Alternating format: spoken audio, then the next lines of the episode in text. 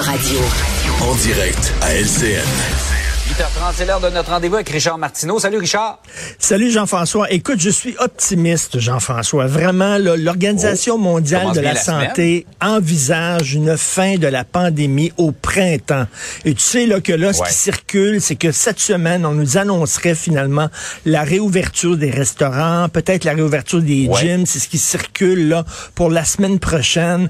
Vraiment, est-ce que tu la vois, la lumière au bout du tunnel? Et j'espère que c'est pas un train qui s'en vient vers nous là. J'espère non. Je, pense que c'est la lumière au bout du tunnel pour vrai. Ça fait longtemps qu'on la voit, qu'on l'espère, mais il me semble qu'à chaque fois qu'on pense y arriver, elle est encore plus loin que ce qu'on pensait. mais là, ça sent bon. si je veux commencer à, ah oui, en tout optimisme. Euh, on sait, Richard, si on est vacciné en santé, nos risques de se retrouver à l'hôpital sont vraiment très bas. Euh, tu te demandes pourquoi les mesures ciblent pas mieux les personnes qui sont vraiment vulnérables? Ben, tu sais, on s'en parlait la semaine dernière, Jean-François, je te disais, j'aimerais ça avoir des détails. on nous dit, voici le nombre d'hospitalisations, le nombre de décès. J'aimerais ça savoir c'est qui ces gens-là, qui sont vaccinés ou pas. Mm-hmm. Il y a eu un texte très intéressant qui est paru dans le Devoir la semaine dernière. Je voulais t'en parler. Euh, entre autres, on parlait du CHUM, là les gens qui se retrouvent à l'hôpital et aux soins intensifs, la moitié, ce sont des non-vaccinés. Donc, les non-vaccinés mhm. sont surreprésentés, hein, parce que c'est quoi, 10 de la population, mais c'est 50 des gens à l'hôpital et les autres, parce qu'on nous dit que tu peux attraper, euh, tu peux te ramasser à l'hôpital même si tu es vacciné. Et là, la journaliste mhm. de Voir disait, ben, alors regardez des chiffres avec des spécialistes, et les gens qui effectivement sont vaccinés et hospitalisés à cause de la COVID, ce sont des gens qui sont ce qu'on appelle immunodéprimés, c'est-à-dire ils ont un système immunitaire faible. Pourquoi? Parce qu'ils suivent des traitements de chimio, euh, parce qu'ils ont eu une greffe récemment, parce qu'ils ont eu une grave maladie qui ont attaqué leur système immunitaire, comme le sida, par exemple, et tout ça.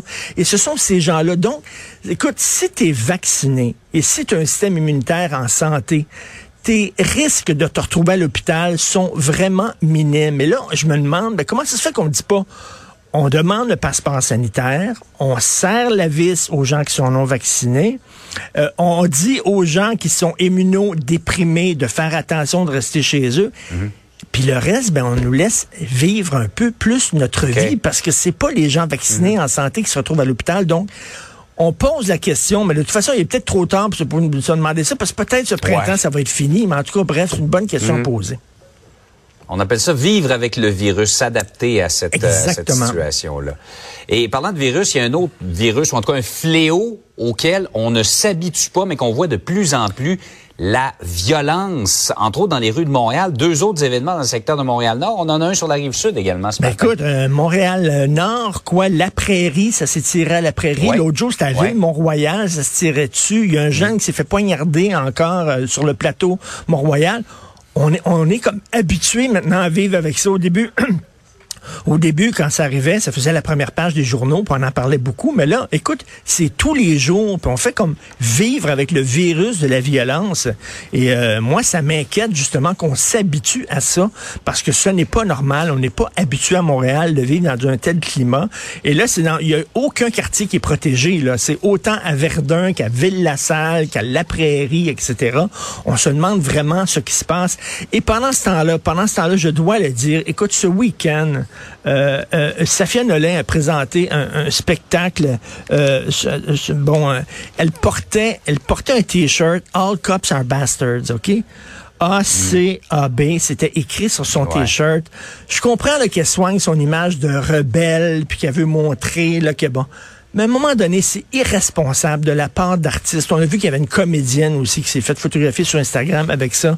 Est-ce que Safia Nolin, est-ce qu'elle porterait un t-shirt disant tous les membres de gangs de rue sont des salauds. Parce que j'aimerais ça qu'elle porte un t-shirt comme ça, parce que les bandits, là, actuellement, là, c'est pas les policiers. Ce ne sont pas les policiers. Ce sont vraiment les criminels qui sèment la terreur euh, dans les populations. Et euh, ce serait, tu sais, on veut pas moins de policiers, on veut plus de policiers. Et euh, en tout cas, c'est assez inquiétant quand même ce, ce qui se passe ces temps-ci à Montréal. Et on est habitué maintenant à cette violence-là.